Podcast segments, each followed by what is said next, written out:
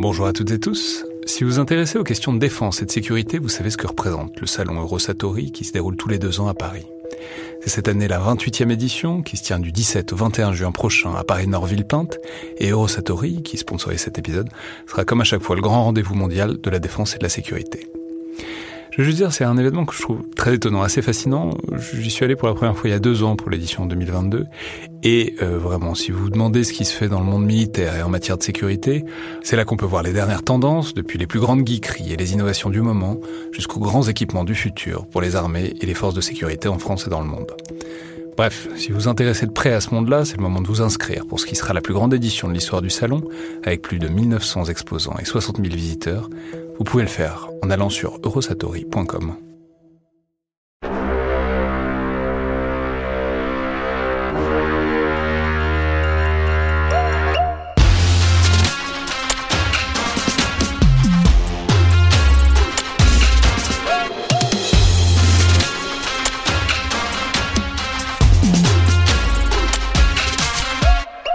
Bonjour à toutes et tous et bienvenue dans Le Collimateur, le podcast consacré aux questions de défense et aux conflits armés.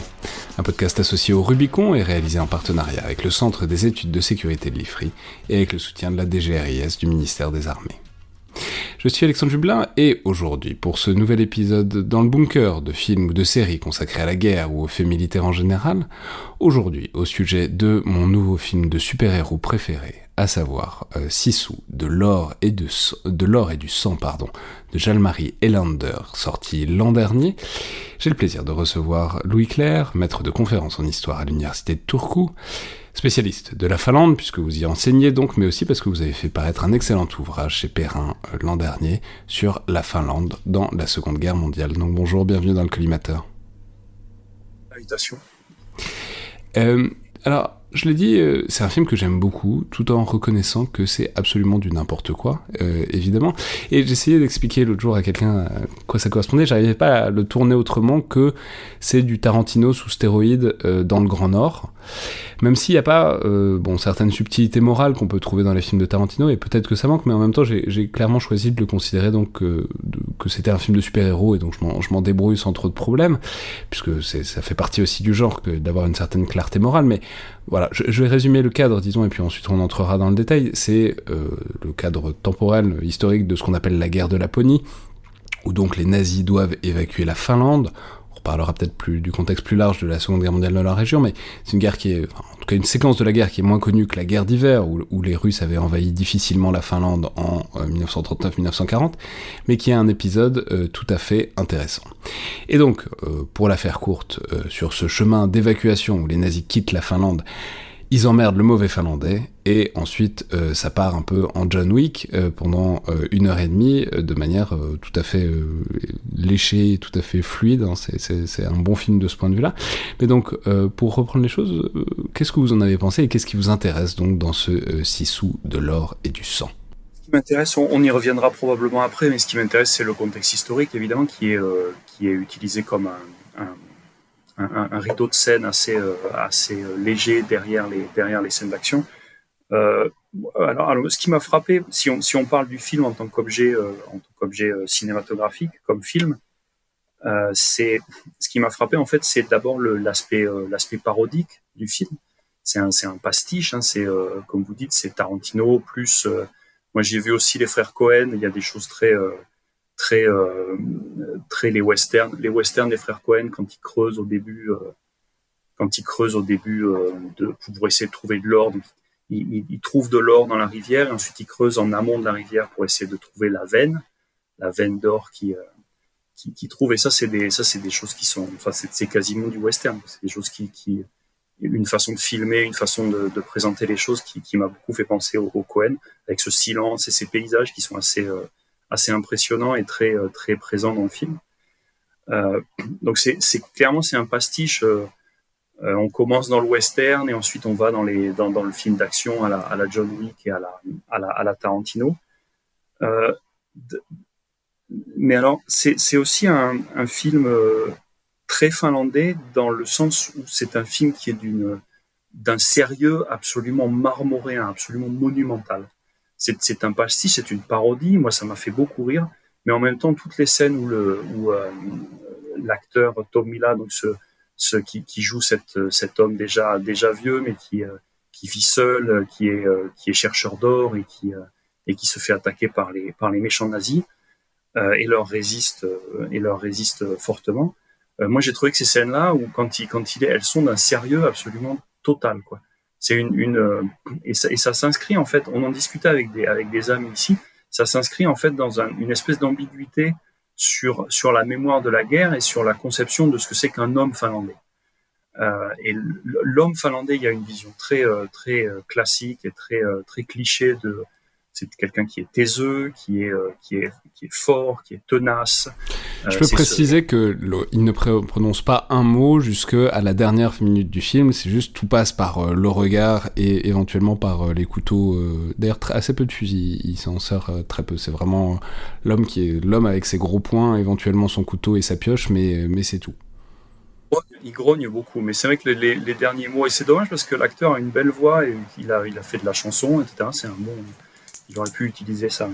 Mais, euh, mais non, c'est cette, cette espèce d'ambiguïté sur la représentation de, la représentation de, l'homme finlandais. Alors, euh, il y a deux façons de voir ça. Soit c'est de l'ironie aussi, c'est-à-dire qu'on joue avec les clichés sur, sur cet homme finlandais qui est euh, qui, représente tous les clichés de l'homme finlandais. Il ne boit pas, c'est des un des seuls des seuls clichés qui n'est pas qui n'est pas représenté.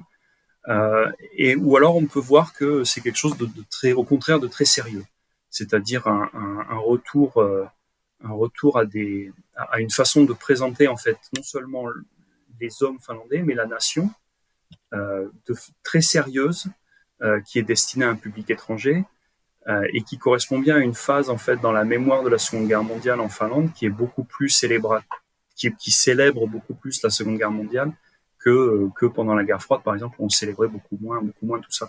Donc moi, je pense que c'est un film et le, les les interviews du, réalisateur euh, me, me, confirment dans le fait qu'il a fait ça très sérieusement. C'est vraiment l'image de la Finlande et de l'homme finlandais qu'il veut donner au monde. C'est très, c'est très bizarre.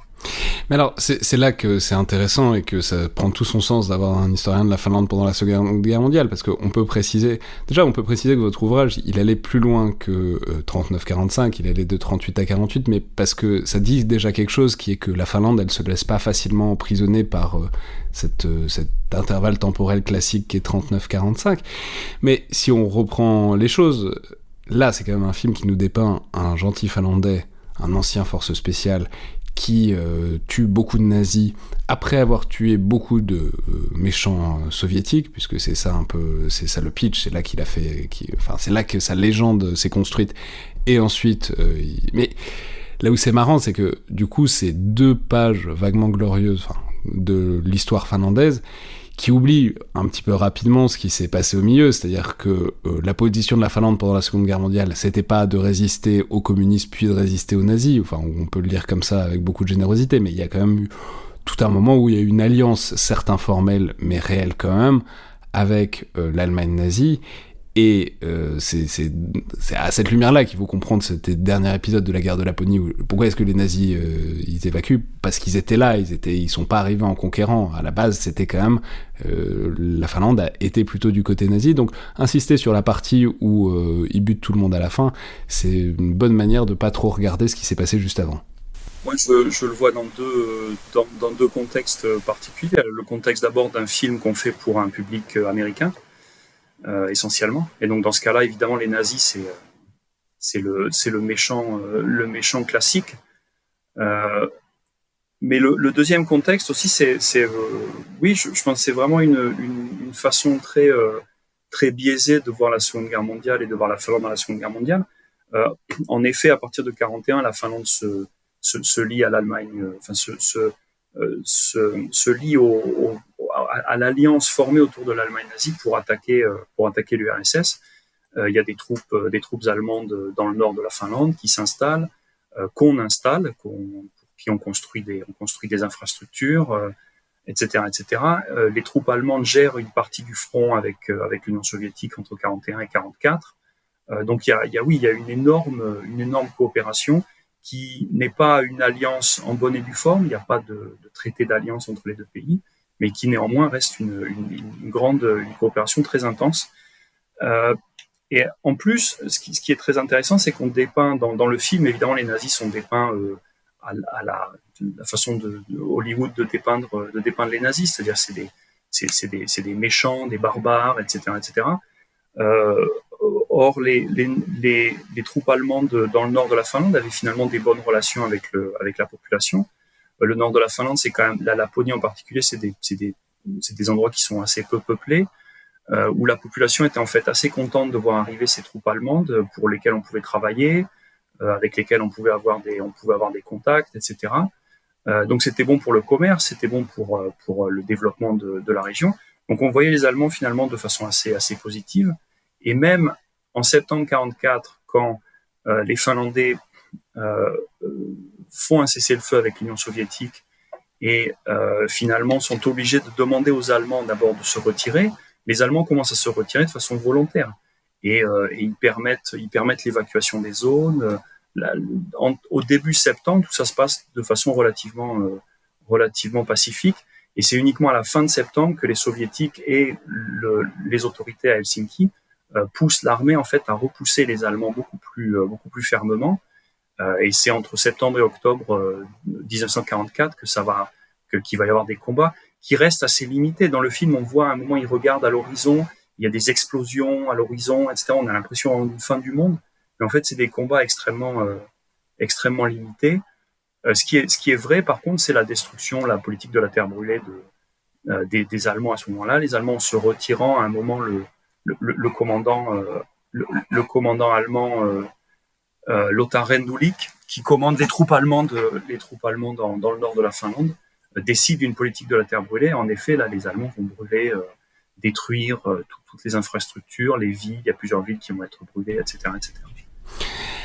Mais alors, si on entre un petit peu maintenant dans le détail même euh, du film, c'est intéressant. On, sent que je crois que c'est de l'aveu même du réalisateur. Euh, il y a une, une, sorte de référence croisée. Il y a un truc très Rambo, euh, évident. Enfin, Rambo pas. Au, d'ailleurs, même les Rambo un peu plus tardifs et un peu moins qualitatifs, mais euh, il y a un truc très First Blood aussi, c'est-à-dire celui qui ne voulait plus de la guerre et la guerre revient vers lui malgré lui, etc. Parce que, bon, signalons, donc il trouve de l'or et les nazis veulent lui prendre et puis il bute son cheval, etc. Enfin bon, donc il y a tout un D'ailleurs, ça, en le disant comme ça, ça fait très John Wick aussi. L'inspiration a l'air euh, tout à fait assumée.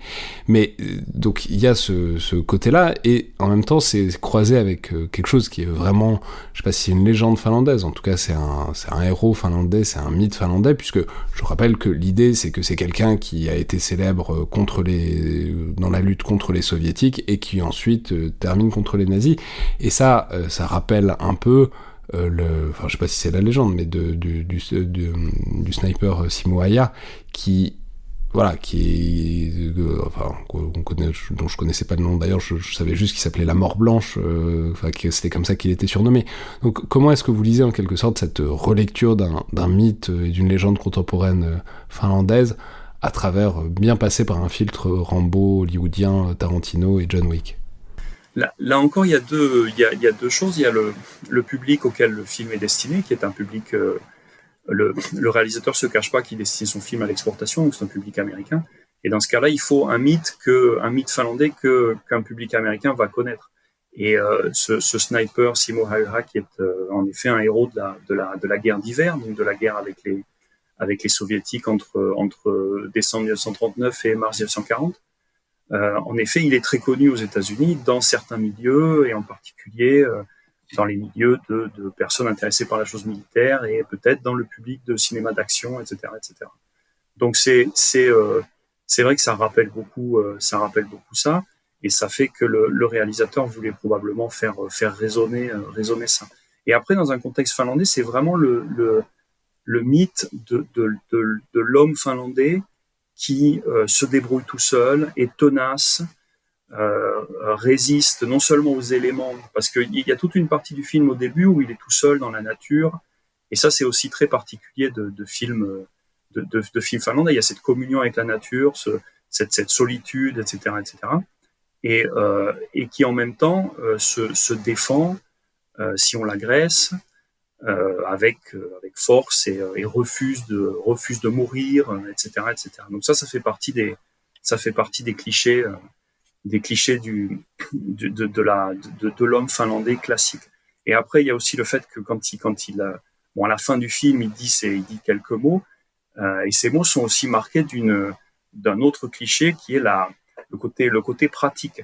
Et ça, c'est, ça, c'est très intéressant parce que les, les soldats, l'armée finlandaise pendant la Seconde Guerre mondiale, c'est une armée de, de conscrits, c'est une armée de gens qui viennent de la, qui viennent de la population, qui viennent, euh, qui, qui, qui, euh, qui découvrent la guerre euh, et qui la plupart du temps vivent la guerre comme une, comme, comme un travail, comme un, comme quelque chose d'extrêmement, d'extrêmement concret. On, on, pendant la guerre, on passe beaucoup de temps à attendre, donc on, on c'est, c'est un peu comme un, un peu comme un, comme un travail en équipe.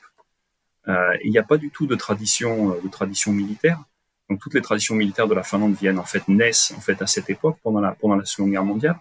Et donc ça aussi c'est une façon de voir la guerre pas du tout en soldat mais en personne euh, en, paysan, en personne qui vit dans la nature et qui se défend si on l'attaque. On peut mentionner que c'est aussi un film. Alors, les nazis sont des nazis, donc ils sont très très très méchants. Euh, ils pendent des civils, etc. Et puis ils prennent aussi des femmes euh, pour les violer manifestement. Donc euh, c'est intéressant parce que c'est à la fois un western, à la fois un road trip, à la fois un film euh, d'action, etc. Parce que oh, l'idée c'est qu'on suit quand même notamment un char euh, allemand que ça m'a beaucoup fait penser à un film soviétique qui s'appelle The Beast où on suit vraiment un, char euh, qui essaye de s'enfuir etc il y a à la fois le huis clos et, le road trip. Bref je, dis ça pour dire simplement que dans cette espèce de pérégrination des Allemands qui essayent de s'enfuir euh, de Finlande et essayent de s'échapper ils ont quand même pris un camion plein de femmes voilà manifestement pour des abus sexuels voilà, est-ce que ça recoupe des choses? Puisque vous, vous disiez à l'instant que, bon, mine de rien, ça se passait plutôt bien pendant un certain temps, donc on imagine que c'était pas forcément par euh, ça que était marquée la présence allemande, si ça se passait relativement bien. Est-ce que c'est simplement pour euh, coller un peu au portrait du nazi? Parce que, voilà, ça, ça mange pas de pain de leur rajouter ça en plus. Qu'est-ce qu'on peut dire, disons, de cette place des femmes c'est encore par ailleurs très tarantinien parce que c'est des femmes bafouées, etc. et qui vont se venger à la fin. Ça fait très penser à Boulevard de la Mort à, certains, à certains égards.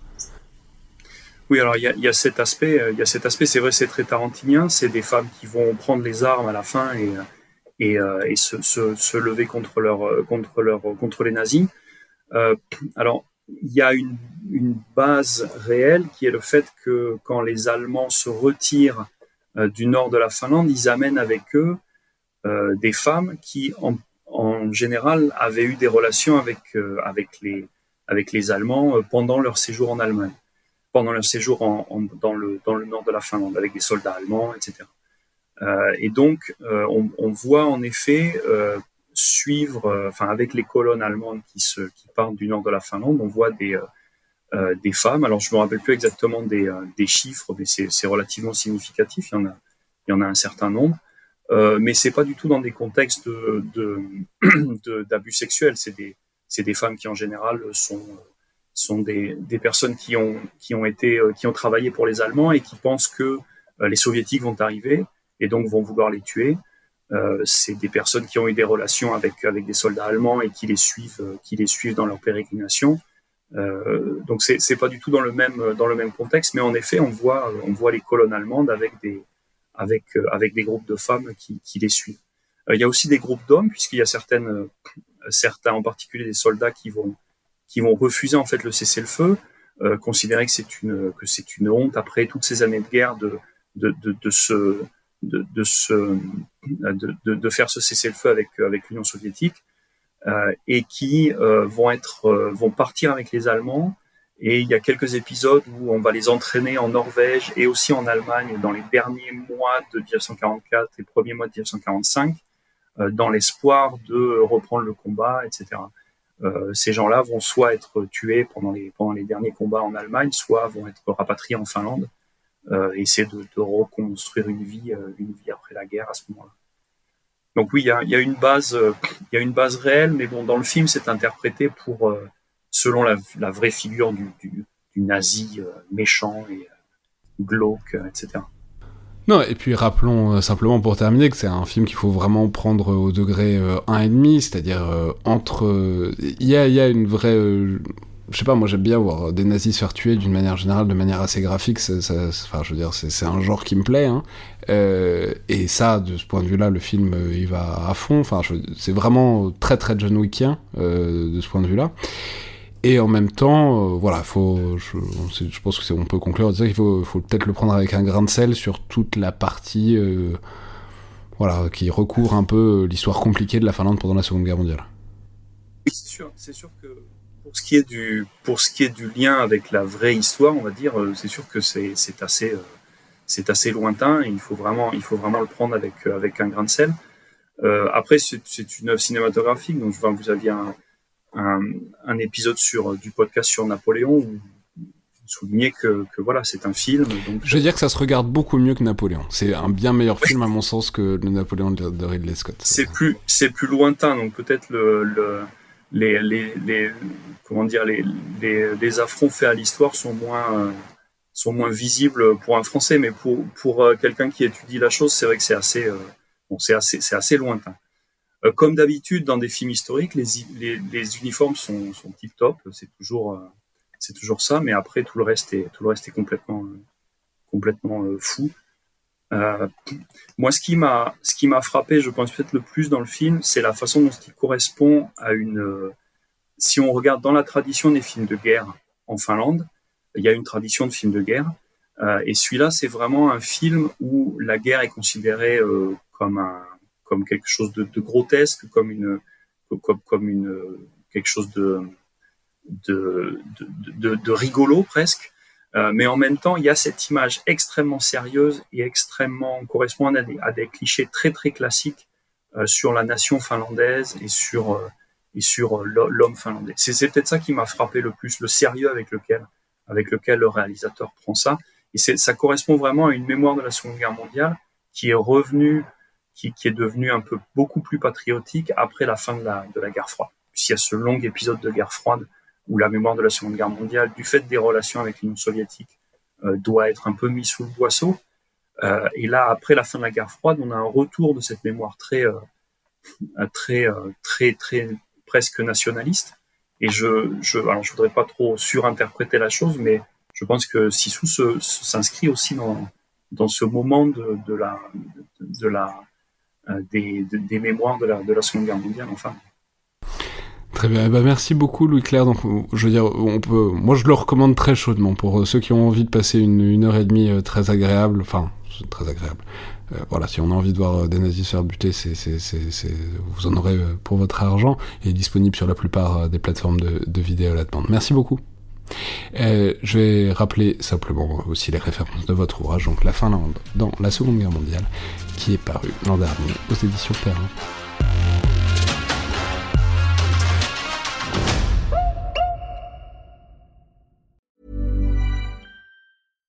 Deserves the best, and there's no better place to shop for Mother's Day than Whole Foods Market. They're your destination for unbeatable savings, from premium gifts to show-stopping flowers and irresistible desserts. Start by saving 33% with Prime on all body care and candles. Then get a 15-stem bunch of tulips for just $9.99 each with Prime. Round out Mom's menu with festive rosé, irresistible berry chantilly cake, and more special treats. Come celebrate Mother's Day at Whole Foods Market.